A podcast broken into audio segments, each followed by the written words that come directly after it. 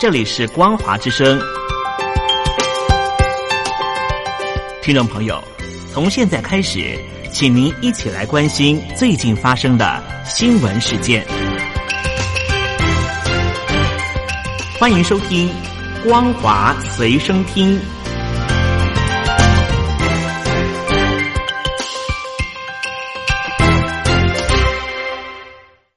大陆听众朋友，你好，欢迎您收听这节光华随身听，我是东山林。在广东的珠海市，一个隧道工程十五号发生了渗水事件，有十四个人受困失联中。是在十五号的清晨三点多，就在珠海香洲区的吉大园林所旁边，一个隧道工程发生了透水事件。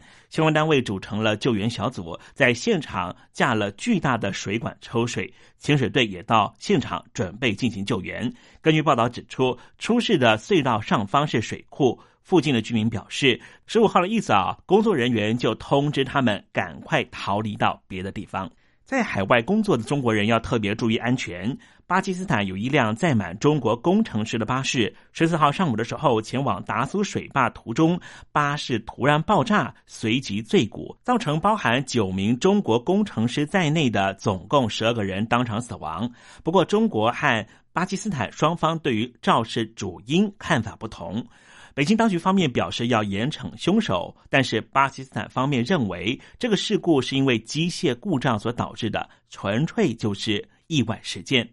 在苏州的一家饭店，十二号发生了倒塌事件，造成好多人伤亡。事后，一名自称为命大的房客的网友就说：“还好有一碗兰州拉面，让他幸免于难”，引发了网上的热议。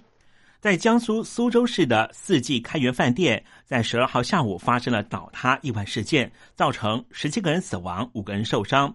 一名命大的王姓网友在网络上面呢，就说自己十二号当天开了八小时的车到事发的酒店办理入房手续之后，就在房间稍微休息一下。但是当时隔壁似乎有工人在施工，吵到他没办法好好休息，所以他想自己肚子也很饿，就出外到了兰州拉面馆吃拉面。没有想到回到酒店就看到酒店已经倒塌了。他表示，当下看到救护车、消防车、警车把现场围起来，才意识到饭店发生了重大的意外事件。有网友就说，如果他去吃的拉面店距离酒店再近一点，或是老板娘做拉面做的再快一分钟，可能他就会没命了。来关心北京和华府的关系，美国副国务卿雪曼下个礼拜将要访问中国大陆，和中国大陆的外交部长的副部长谢峰会晤，讨论双方的外交首长见面的可能性。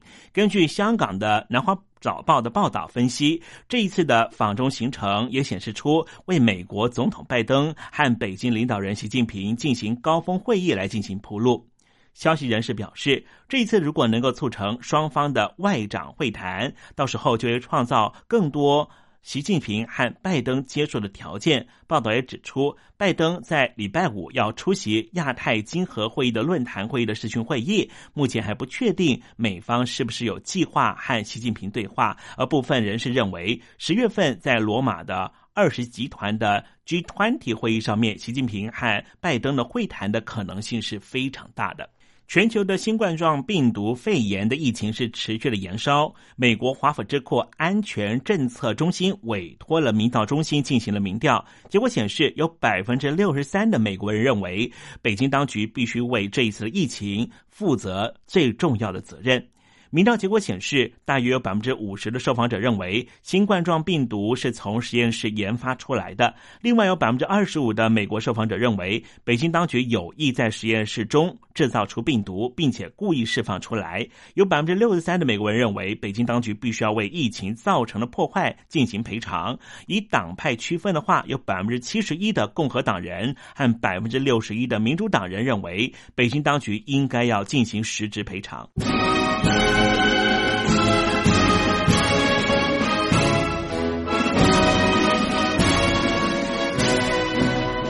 我党什么党？我党党什么？光华之声庆祝中国共产党建党百年征文活动正式展开。那些预言中国要崩溃的阴谋论，从来没有得逞过。因为我们有中国共产党。感谢毛主席揭开了执政大路。让那些内外法的。实践社会主义的路上一路颠簸。共产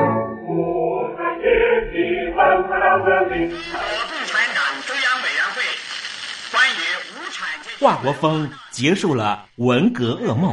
毛泽东主席根据马克思列宁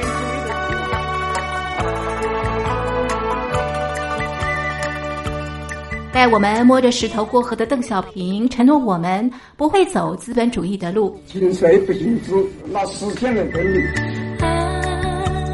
在梦里。有了前人的筚路蓝缕，小熊维尼带我们勇敢做梦。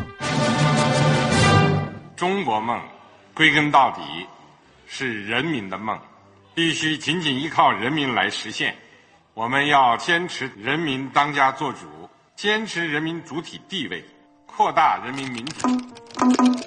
河蟹大帝胡锦涛让我举头望明月。你们已经在太空度过了将近十天，你们辛苦了。谢谢胡主席。你们毕竟还不一样。我告诉你们，我是身经百战了，见得多了。蛤蟆总教练江泽民教我闷声才能发大财。中国有句话叫“闷声大发财”，这是最好的。学生靠山赵子阳带来经济改革。在经济技术合作方面存在着巨大的潜力，应愿意采取积极态度，进一步加强合作。我们不同任何大国和集团呢结盟，自由派总书记胡耀邦带我们走向国际。和平外交政策，我们认为这种政策对中国人民的根本利益有利，对维护世界和平呢也更有利。共和国四十年的五位总书记，到底打造什么样的中国？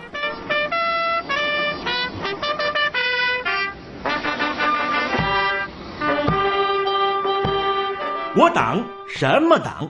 我党党什么？庆祝中国共产党建党百年征文活动，邀请您一起追忆共和国的风采。十一国庆前写信告诉我，大奖送给你。写信写到台北邮政一千七百号信箱，台北邮政一七零零号信箱。电子邮件 l i l i 三二九小老鼠 m s 四十五点 highnet 点 net l i l i 三二九 at m s 四十五点 highnet 点 net l i l i 三二九 lily 三二九小老鼠 m s 四十五点 highnet 点 net。十一国庆前写信告诉我，送你穿越共和国国境的自由大礼，九台高端短波收音机，送礼自用两相宜。美国联邦参议院正式通过了《防止维吾尔族人强迫劳动法案》，确定在中国大陆的新疆维吾尔族的自治区强迫劳动生产的产品是不能够进入美国市场的。这项法案还必须在众议院通过，才能够送到白宫，等到总统拜登来签署成案。进入七月的毕业潮，有很多的毕业生都希望能够赶快找到工作。最近在河南的中烟公司的招聘结果就引发了热议，外界发现，在一线的生产作业员很多都是名校的硕士毕业生，原因或许是回到最根本的薪资问题。河南中烟招聘公告显示。二零二一年录取的一百四十九人，其中有十四人是硕士生，将近五成毕业于国外名校；另外一百三十五人则是进入一线生产操作岗位，其中三成出自于中国人民大学、武汉大学等名校的硕士生，工作内容就是制造烟草丝和卷包。中国学者认为，这象征中国严峻的就业压力和岗位要求产生落差，而且应届大学毕业生人数超过九百万人，再创新高纪录。之所以高学历选择当工人，原因在于如果不去应征这份工作，可能连工作都没有。以上新闻由东山林编辑播报，感谢您的收听。